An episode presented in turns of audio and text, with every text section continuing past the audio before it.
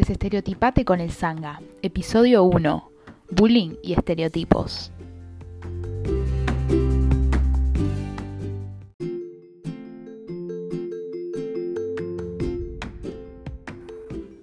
Buenas a todos. En este episodio de Desestereotipate con el Sanga, el tema es el bullying y los estereotipos. Estamos acá con Julieta, Aldana, Lara, Agustina y yo, Josefina y vamos a hablar más que nada acerca de si los estereotipos nacen del bullying y si el bullying influencia las imágenes que nosotros tenemos de nosotros mismos y hasta incluso de los otros.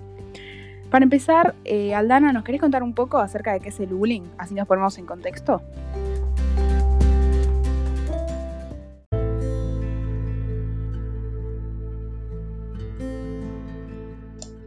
Bueno, el bullying, mayormente conocido como acoso escolar, es un comportamiento violento y discriminatorio que puede ser verbal, física o psicológicamente. Ocurre entre los niños y adolescentes durante su etapa escolar. Son maltratos que son llevados continuamente con la intención de agredir o generar inseguridades a la persona afectada. Los niños agresores suelen realizarlo contra niños que son caracterizados como débiles que no pueden defenderse, poseen baja autoestima o son inseguros de sí mismos. En algunos casos sucede para demostrar poder, o sea, mostrarse superior.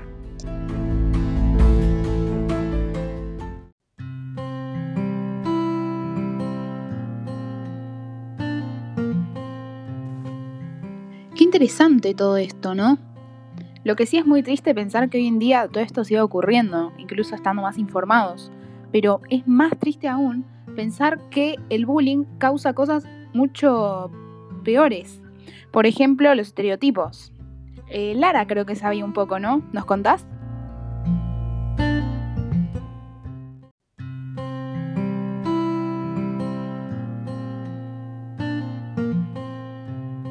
Sí, obvio, me encantaría contarles lo que sé.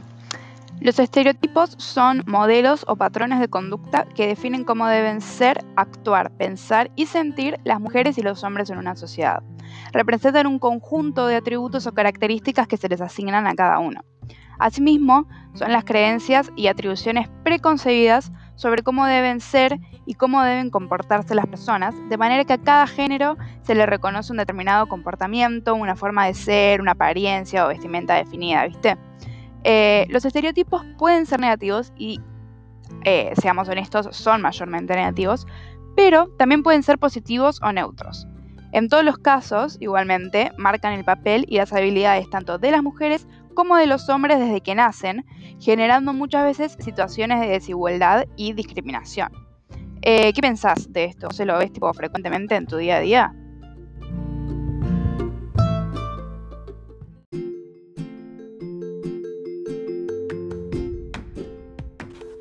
No, no, esto es fuertísimo. Es tremendo como podemos ver constantemente, entre adolescentes más que nada, cómo es que los estereotipos causan problemas de carácter psicológico e incluso físico. Un montón de trastornos alimenticios y, y muchísimos problemas surgen con los estereotipos como raíz. Y generalmente estas situaciones son las que marcan a la gente de por vida.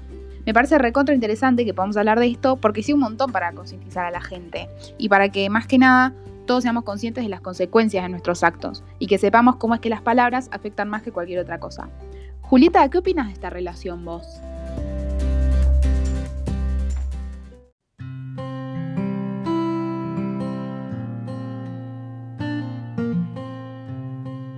Bueno, sí, yo creo que ya a partir de estas dos definiciones que acabamos de escuchar, podemos entablar muy fácil una relación. Eh, como Aldo dijo, eh, el bullying incorpora su definición lo que se trata sobre la discriminación y el maltrato. Pero, si nos ponemos a pensar, el bullying no se ejerce sobre todas las personas. Se ejerce sobre un grupo, como dijo también, sobre lo más débiles, sobre ese grupo de personas que es distinto. Pero, ¿por qué es distinto? ¿Quiénes son estas personas? Bueno, estas personas son los que para la sociedad no cumplen con el estereotipo. Bueno, pero ¿quiénes ejercen el bullying? Ese bullying. ¿Quién lo hace? Si vemos, si sobre todo por ahí lo podemos ver hasta en las películas, que los que más ejercen el bullying son los niños y los adolescentes. ¿Por qué este grupo la sociedad que es tan pequeño en cuanto a edad lo pueden generar tanto daño? Este grupo de sociedad es el que más absorbe la información sobre su alrededor. Y los estereotipos están en gran parte de su alrededor. Entonces, si ellos absorben eso, es porque los estereotipos ya se encuentran instalados en nuestra sociedad. También existe el cyberbullying. El cyberbullying es aquel, es aquel bullying que eh, incluye el Internet, pero sobre todo las redes sociales. Cualquier red social encuentra el cyberbullying. Bueno, esto lo menciono porque existen aquellas personas que nosotros conocemos como haters. Lo que hacen estas personas es criticar a la gente que crea un contenido por su look, por cómo se ve, por cómo es, por cualquier cosa, esa persona es criticada. Entonces nos podemos dar cuenta que el bullying parte de los estereotipos de alguna forma, porque por ser diferente hace que una persona pueda sufrir bullying.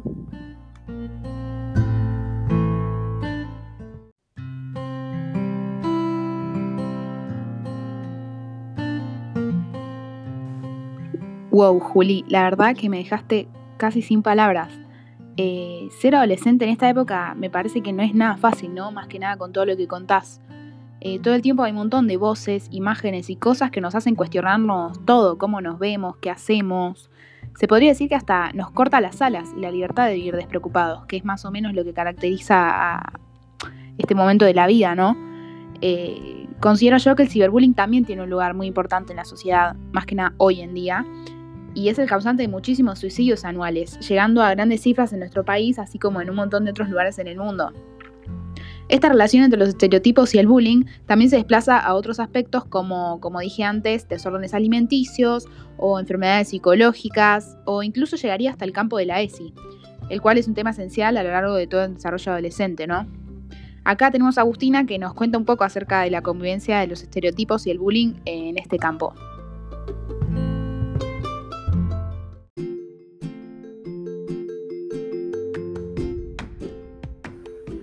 Gracias José por darme la palabra. Bueno, ahora sí. Partamos por el hecho de que el bullying está fuertemente ligado a los estereotipos, como bien dijo Juli antes. Y bueno, yo quería hablar un poquito sobre la ESI. La ESI significa Educación Sexual Integral y abarca infinidad de temas como la identidad, relaciones de todo tipo, estereotipos que pueden ser de género, de belleza. Y bueno, volviendo al bullying, uno de los principales factores que conducen al agresor a molestar a la víctima es que no cumple con los estereotipos o estándares que él considera normales. Y acá normales lo diríamos entre comillas porque ¿qué es normal y qué no es normal?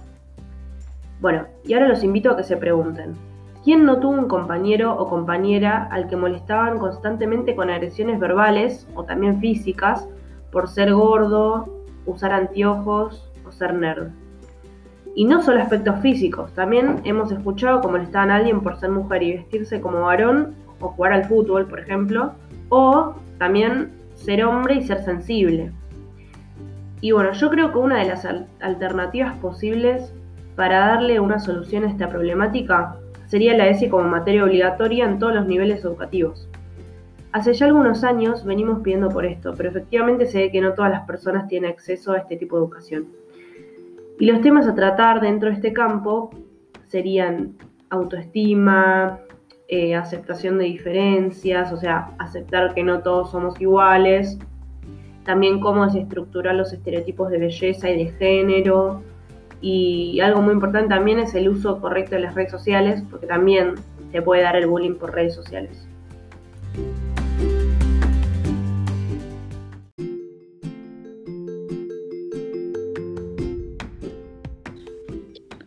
Mira vos, Agus, la verdad que no estaba muy al tanto de todo esto. Es tremendo cómo repercute en todos los aspectos, ¿verdad? La ESI es un recurso re crucial en una educación adolescente. Hay conceptos, cosas, situaciones que tenemos que vivir y aprender para un futuro, o sea, tenemos que estar informados.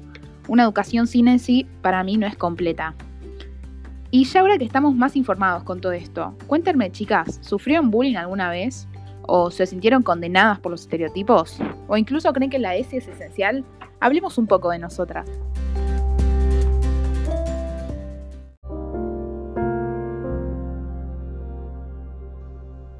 Y mira, José, yo sinceramente nunca sufrí bullying porque no eran acciones que se repitieran constantemente.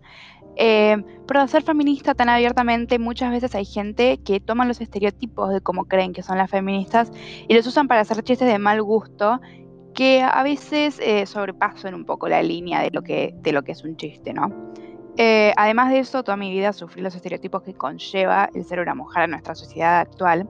Em, e hicieron que me avergonzara de mi imagen en el espejo y de mi forma de ser, que estoy segura que nos pasa a muchas jóvenes y muchos jóvenes de nuestra edad. Eh, con respecto a la ESI, yo creo que es importantísimo que desde temprana edad se concientice a los jóvenes y se les enseñe sobre sus cuerpos y cómo funcionan, porque considero que nunca es muy temprano para aprender sobre nosotros mismos. Si tenemos que convivir con nuestros cuerpos desde que nacemos, ¿por qué no podemos ir aprendiendo sobre ellos gradualmente mientras vamos creciendo? me parece que solo nos podríamos beneficiar de eso. Eh, de todas maneras, me interesa saber eh, cuál es la experiencia de Juli con todo esto y qué piensa sobre la ESI. ¿Nos querés contar, Juli?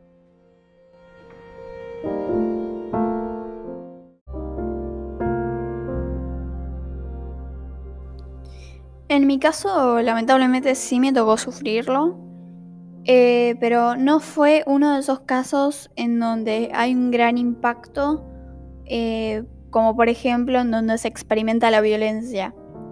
Fue algo más tranqui, por suerte. Em, sí, a ver, eh, el bullying no es algo lindo, no es lindo. Pero lo que quiero resaltar de lo que significa vivir el bullying es que hace a uno mucho más fuerte. Uno como que eh, todas las cosas malas que a uno le dicen como que las tiene que transformar y cuando se transforman, uno se hace mucho más fuerte en cuanto a eso. Con todo lo que viví aprendí que uno tiene que ser eh, como uno es, no tiene que ser como quieren que uno sea. Hay que mostrarse tal cual uno es. Bueno, después si nos vamos al tema de la ESI, eh, Educación Sexual Integral, eh, yo creo que es algo muy esencial. Y digo esto porque creo que estar informados es algo de las es de las mejores cosas que nos puede pasar. Porque cuantos más informados estemos, más vamos a crecer. Entonces, eh, si quieren crecer, si quieren experimentar también, ¿no? Eh, yo digo que eh, sí, que la ESI es algo muy bueno y tendríamos que empezar a implementarlo un poco más.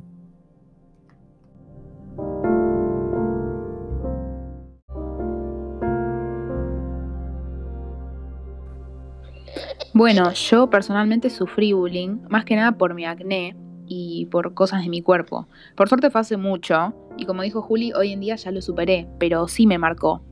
De hecho, habiendo pasado casi cinco años desde que me decían cosas de mi acné, es una inseguridad que todavía no puedo aceptar y superar. O sea, todos los días me, persigue. A veces que estoy más brotada y me miro en el espejo y no me gusta y me siento insegura acerca de lo que la gente va a decir de mí o lo que van a pensar o si mi acné va a influenciar en cómo ellos me tratan o cómo me ven.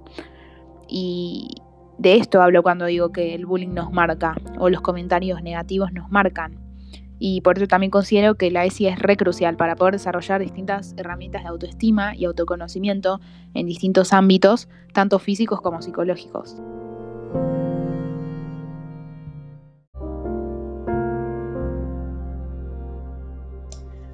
En mi caso no sufrí de bullying. Sí conozco gente que sí pasó por eso y no es nada lindo.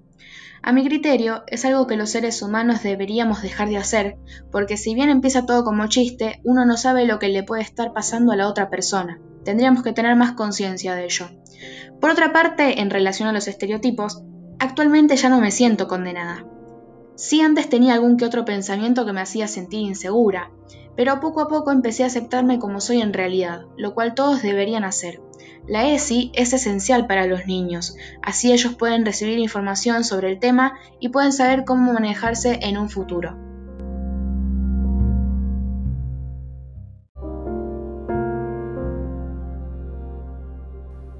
Bueno, yo obviamente soy partidaria de la ESI como materia obligatoria y fundamental, ya que gracias a ella mejoramos como sociedad día a día. Y bueno, sobre eso que preguntaste, eh, si sufrimos de bullying alguna vez o no, yo personalmente no he sufrido bullying, pero sí me molestaban por ser gorda y no cumplir con los estereotipos de belleza. Y hoy en día lucho constantemente con poder aceptarme y ser segura de mí misma. Aclaro esto para demostrar que los daños causados dejan una marca muy difícil de superar. Y bueno, cabe aclarar que no solo la agresión física te daña, que obviamente daña un montón, sino que a veces las palabras pueden herir y muchísimo también. Además de haber estado en el papel de víctima, también estuve en el rol de testigo, porque en el acto de hacer bullying creo que existen tres roles, la víctima, el agresor y los testigos.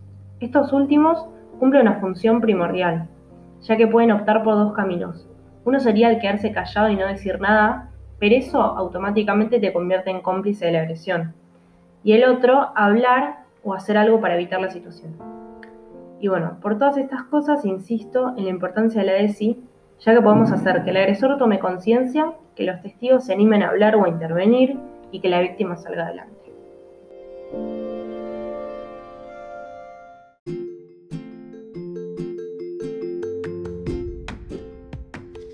Gracias chicas por compartir sus testimonios. La verdad creo que es muy importante para que todo aquel que haya sufrido bullying se sienta identificado. Y nada, creo que todos deberíamos saber que nunca sabemos bien qué es lo que sufre el otro detrás nuestro o en los lugares donde nosotros no lo vemos. Por eso hay que ser empáticos y cuidadosos con todo lo que decimos, ya que todo marca y todo afecta. Hay que cuidarnos y cuidar al prójimo. Sin más, nos vemos en el próximo episodio de Desestereotipate con el Sanga.